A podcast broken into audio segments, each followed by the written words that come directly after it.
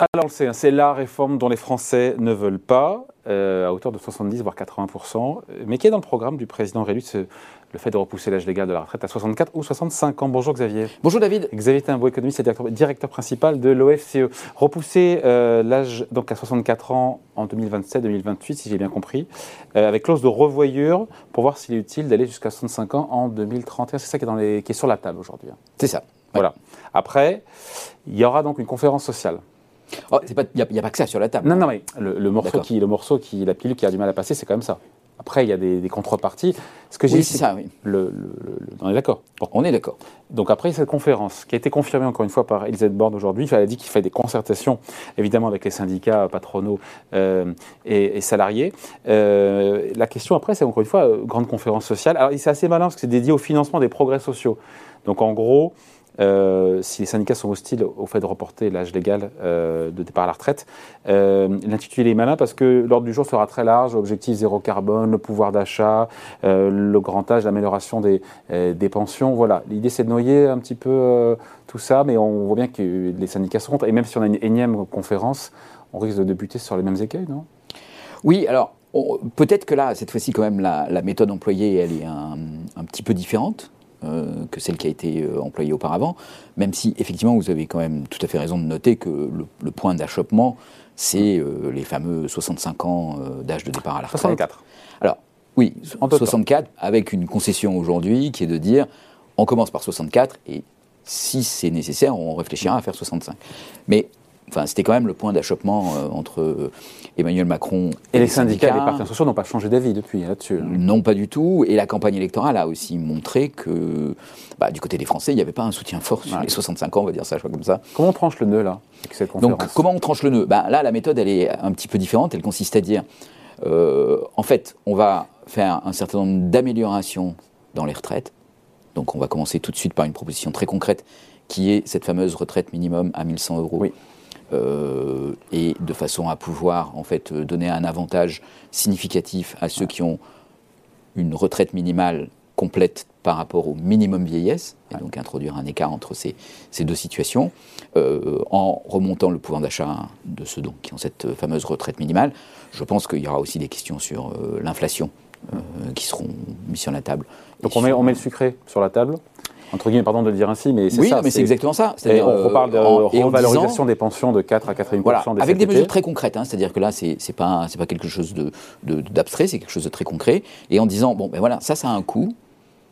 Et donc, ce coût, il va falloir euh, le financer. Voilà. Et à ce moment-là, les 64 ans ou les 65 ans. Qui rapporte 8 milliards d'euros voilà. Alors, je sais pas quand d'ailleurs, faut dire en passant. Oui, c'est un peu compliqué, mais en tout cas, les 64 et les 65 seront milliards. Seront réinvestis, euh, les 8 milliards seront réinvestis dans le financement de ces nouvelles mesures. Exactement. Et donc, c'est là un changement de méthode. Alors, d'abord, parce que vous voyez qu'il y a des contreparties et des contreparties qui sont très concrètes. Elles étaient beaucoup moins concrètes dans la réforme précédente.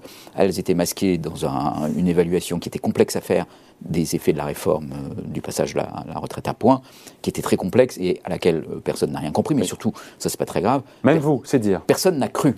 C'est ça le problème, en fait, c'est que les gens se sont dit, il y a une entourloupe.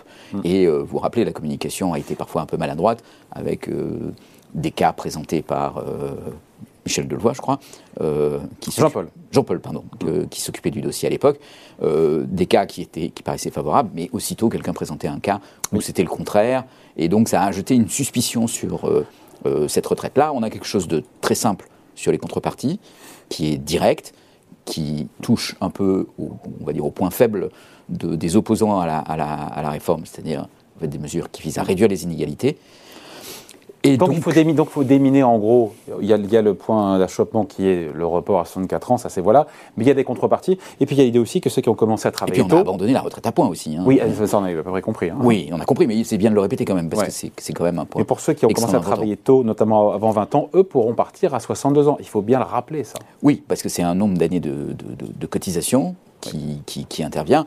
Bon, par ailleurs, il y a aussi sur la table, même si pour le moment c'est pas encore tout à fait euh, très concret, un certain nombre de mesures qui visent à prendre en compte la pénibilité euh, qui est là de manière plus individualisée, voilà. à la carte. J'ai pas bien compris concrètement comment ça marchait.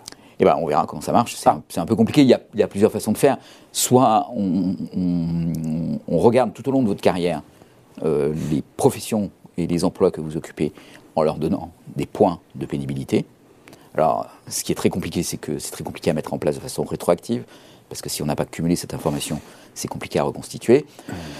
Soit on base euh, la prise en compte de la pénibilité sur euh, votre état de santé euh, physique a posteriori, Bon, là aussi, c'est un peu compliqué parce que ça va faire un arbitraire avec euh, des effets de seuil euh, dans lequel on va la médecine quantifier la, la, douleur. Oui, mais vous voyez, c'est bon, c'est toujours un peu compliqué de faire ça. Mais pourquoi pas On pourrait envisager ce genre de choses, soit un mélange des deux, soit mélanger avec aussi les, les, les, professions, les secteurs dans lesquels vous allez travailler. Euh, certains secteurs sont plus, mm. sont plus à même de produire des dommages bah, physiques. si on travaille de nuit, si on travaille, travaille de nuit, travaille dans le bâtiment, travaille dans, bon, enfin voilà. Euh, le transport routier, les, manutentionnaires, etc. Donc ça, c'est des éléments qui pourraient être pris en compte. Bon, voilà. Euh, il faut arriver à trouver, parce qu'on a un tout petit peu d'expérience là-dessus, quelque chose qui est clair, qui est juste, que les employeurs, euh, disons, arrivent à mettre en œuvre de façon simple et sans coût administratif trop complexe. Voilà, mais en tout cas. C'est une gageure, ça va. Hein oui, ok, non, mais le dossier est compliqué, mais en tout cas, voilà, ça c'est quelque chose qui peut, dans lequel il peut y avoir des propositions euh, de, des syndicats, euh, par exemple, euh, et, qui peuvent donner un peu de. donc, la, donc la concertation, elle sera là-dessus, sur tous ces sujets-là, les carrières longues, la pénibilité. Voilà. mais il n'y aura pas de concertation sur 64 ans. Alors, indirectement, hein. Pardon. Oui, c'est indirectement, il y en a quand même un petit peu, parce que imaginez qu'il n'y ait pas de demande positive positive au sens où qui améliore le pouvoir d'achat ou qui améliore la prise en compte de la pénibilité, ou qu'en tout cas elle soit relativement peu nombreuse des syndicats, ça veut dire qu'il y a moins à financer. Et donc à ce moment-là, ça peut se traduire par un, recul moindre de l'âge de retraite. Si au contraire, il y a beaucoup de revendications. Voilà, ben là. J'opterais plutôt pour ce scénario-là. Non, mais très bien. Mais en tout cas, ça veut dire que dans ce cas-là, les demandes seront plus nombreuses, plus coûteuse. Et, il sera, et donc, il faudra. Il aura beau jeu de dire euh, il faut aller à 64 ans parce qu'il y a 8 milliards d'euros d'économie. Oui, mais en même temps, dans cette, dans cette affaire-là, euh, Emmanuel Macron se pose plutôt en soucieux de l'équilibre des finances publiques plutôt qu'en voulant imposer un âge de départ à la retraite euh, très tardif. Et, donc, précisément, il est prêt à répondre à toutes les critiques qu'on peut, qu'on peut opposer, et puis ça lui permettra de dire, bon, mais de toute façon, il y a un déficit à financer, et donc ce déficit, il va nécessiter euh, de faire un certain nombre de choses, soit des économies sur les pensions, soit un recul de l'âge de la retraite. Voilà. Après, il y aura effectivement. Euh, ce, qui, ce, qui, ce, qui, pourra aussi peut-être euh, déboucher sur une proposition qui n'est pas vraiment pour le moment dans le débat, mais qui serait une augmentation des cotisations retraite. qui, n'est pas du tout dans le débat pour l'instant.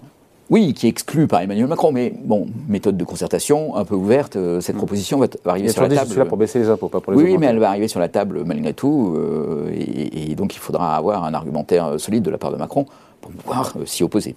Bon voilà, merci beaucoup. Explication signée Xavier Timbo, économiste et directeur principal de l'OFCE. Merci Xavier. Merci David.